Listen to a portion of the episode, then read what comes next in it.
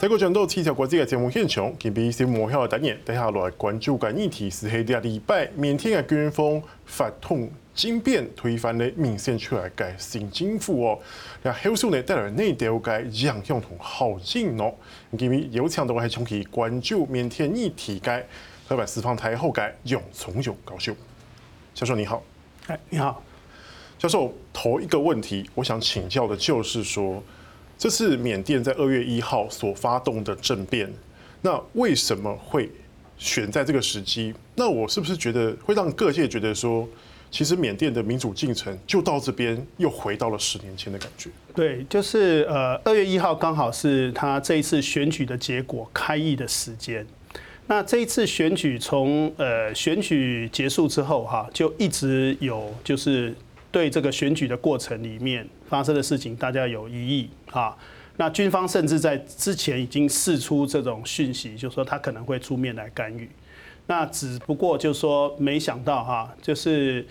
呃很不容易才建立起来的这个民主政体哈，那现在就是说，哎，一夕之间又倒倒退回去了哈。那时间点上哈，如果呢顺利开议之后哈，可能呃要在。就说要再做任何的方案是不太可能，所以就说他等于到最后一天的时候，他终于就就采取行动。那为什么不在就是刚选完结果之后，他们质疑结果之后就来发动行动？呃，应该先说，应该先从这个选举的结果来看哈，就是呢，呃，如果说从军方开始，呃，就是采取这种就是说实行新建民主宪政选举的时候，他所成立的政党叫做拱发党哈。巩固及发展党。这个党在呃第一次的那个选举里面哈，二零一零那年那次选举里面其实是成绩非常好，在但是在那一次选举里面是翁山书记他是没有办法参加的这这这个这个情况下，所以他其实原来是信心满满，他认为说他是有有能力得到就是说民众的支持，但没想到呢后来呃二零零五年翁山书记参正式参选的那一次选举里面，那他大败。而且呢，他呃，他当时这个败的那个那个票数哈，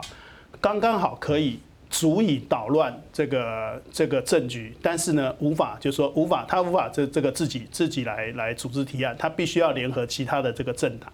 那这一次的选举的成绩实在是太糟糕了，这一次的这个选举的席次啊，大概他只拿到这个选票大概百分之四、百分之五左右，也就是说，实际上他要真正要悲歌这个议会都没有办法。所以在这个情况下，等于说，军方原来希望利用这种方式来分享权力，但是现在这个希望破灭了。也就是说，他如果没有采取行动的话，他再来在那个缅甸的政局是越来越边缘化。所以就说这个可以当做是一个背景。老师，那另外一个问题就是说，因为军方这次指控选举过程有很多的舞弊，或是有很多不公平的事情发生，可是就选举的结果来看，其实很。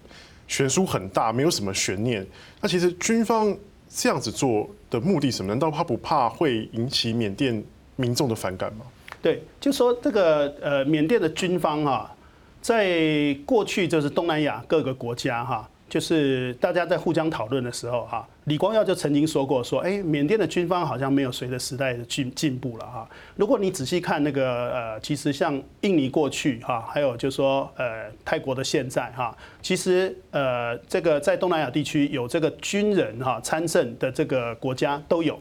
但是他们都会联合其他的这个势力。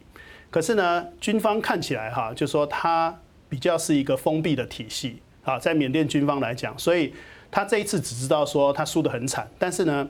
呃，在这一次选举过程里面，因为是刚好碰到那个呃武汉肺炎的这个关系，所以呢，他有很多地方哈选举投票受到限制。那这个限制呢，他就会特别是在这个少数民族地区、偏远地区，他就会觉得说这个限制呢，其实是造成这个舞弊。所以其实各地的这个纷乱是都有啊。那一直也是为了这些问题，就说其实是各地吵吵闹闹。不过我们说，任何一个民主的选举哈，它最主要还是看，就说国际上哈你怎么认定，还有就是这个，就说呃一般普遍的看法是怎么样。那呃我们有一个就说亚洲选举观察这个这个呃组织啊，是呃他就说实际上这一次也派人去做了观察，然后他大致它的结果是说，哎，其实呢，虽然有很多很多这些这些小问题，但是就一个民主选举的形式来讲是可以接受的。也就是说，外界普遍认为说这是一个民主的选举，但起码是个合格的选举。起码是个合格的选举。问题是在于说，如果这个军方他所着眼的是在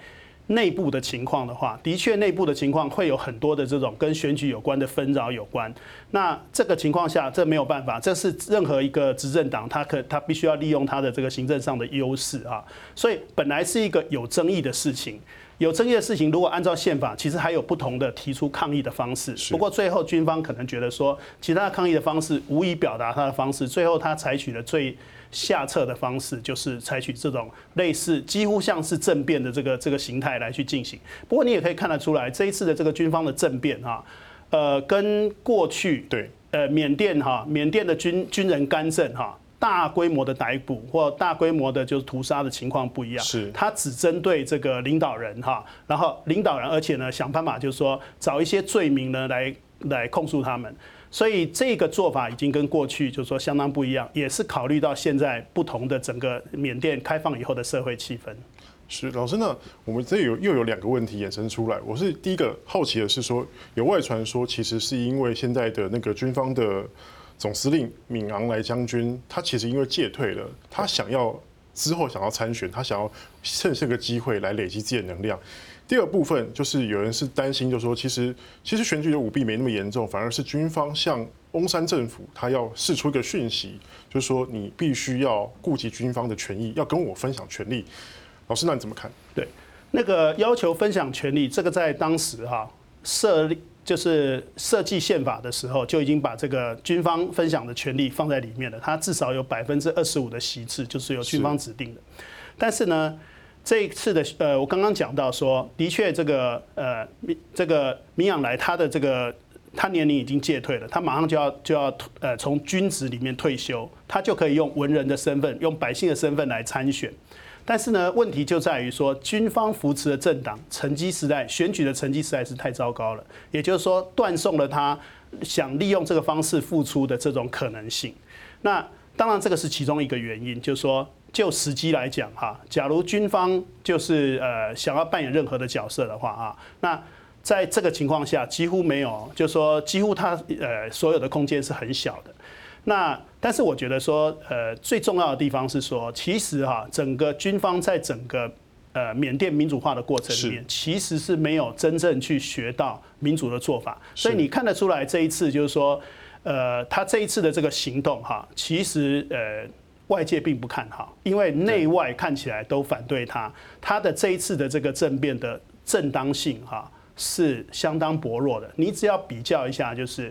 泰国军方上台，或者是说像更早以前哈那个柬埔寨这个军方洪森哈，他是军事强人上台，他都知道怎么样跟互跟不同的势力来互相联合。那这一次军方看起来哈，他是比较像是一个孤立无援哈。这个单方面这个夺取政权的这种作为，所以从政治的角度来讲是非常失败的一个做法。从这样来听来，好像是有点担心是。军文当中的失衡嘛，可其实宪法也保障了军方二十五百分之二十五的席次，也是也就等于说，我就算是一个文人政府上台，我想要推动修宪，还是得要军方配合。你不答应，我也没办法改变你任何的权利。他到底在担心什么东西？本来的那个呃，这一次的这个新的宪法哈，就是这个呃二零二零一一零年一二年那个时候通过的这个呃宪法哈，基本上已经。它是一个保障这个军方参与政治的一个宪法，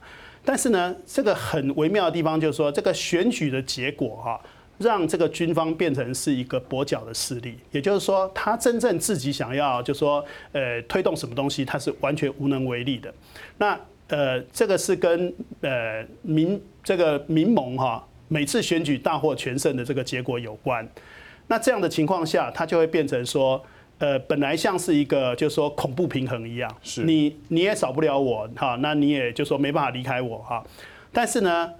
这一次的选举结果相当于说，呃，失衡了，就说军方的势力在整个民主选举过程里面完全崩塌掉了。哎，进就说就就进一步又又又又缩小了。所以呃，在这个情况下哈，假如他没有任何的动作的时候。那注定他未来就是没有办法在这个未来政坛上扮演任何的角色，所以这个可能是原因的哈。那我只能这样讲，就是说，呃，说起来对呃这个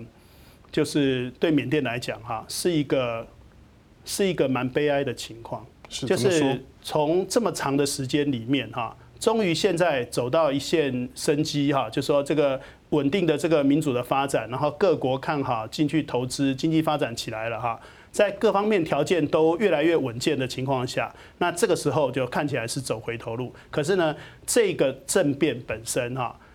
呃，它的状况并不好。几乎我们很少看到一个东南亚地区的这个政变哈，在非常短的时间内，所有的国际社会就是对他谴责，然后国内呢，呃，不服从运动也起来了。那这个情况，呃，其实对这个呃政变的当事人来讲哈，表示别人不信任他的这个治国能力。是。是不是某程度来讲，呃，当然外传了哈，说是翁山书记其实已经很久没有跟军方有所互动，造成军方也很担心他未来的施政方向会是怎么样？呃，这个说法哈，外电这个说法，我想都是一个呃事后解释哈，呃的的说法。其实呢，就是说。呃，翁山书记本身哈，他应该是非常了解哈，他本身是军人家庭，他应该是非常了解。将军是国父。对，哎，他的他的父亲就是呃翁山将军嘛哈，在在整个军人的这个传统里面是享有崇高的地位。那所以他是懂得怎么样跟军方周旋。呃，而且呢，就是翁山书记本人哈，为了维护缅甸军方的这个呃算是尊严哈，在。国际的这个罗兴亚的问题上面哈，为他们辩护，搞得自己两面不是弄得自己就说，实际上他的这个人权斗士的光环尽失，其实已经付出很大的代价。那在这个过程里面，不可能说互相是没有呃没有互相的协商。